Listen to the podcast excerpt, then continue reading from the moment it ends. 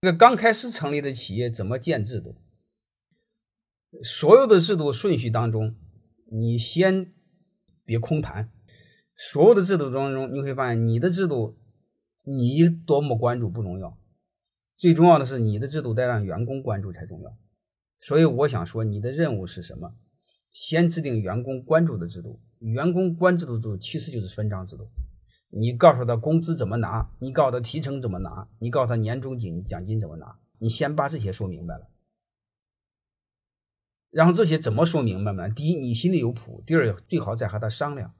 还有一个，你背后本质必须搞明白，什么是工资，什么是提成，什么是奖金，包括我研究的什么是分红，这个概念你一定把它把握透。如果这个概念你是模糊的，就毁了，好吧？你先把分章的东西弄好，然后再谈别的。最基本的一个逻辑很简单，先定分章的规则，再干活，剩下的慢慢的你一点一点来。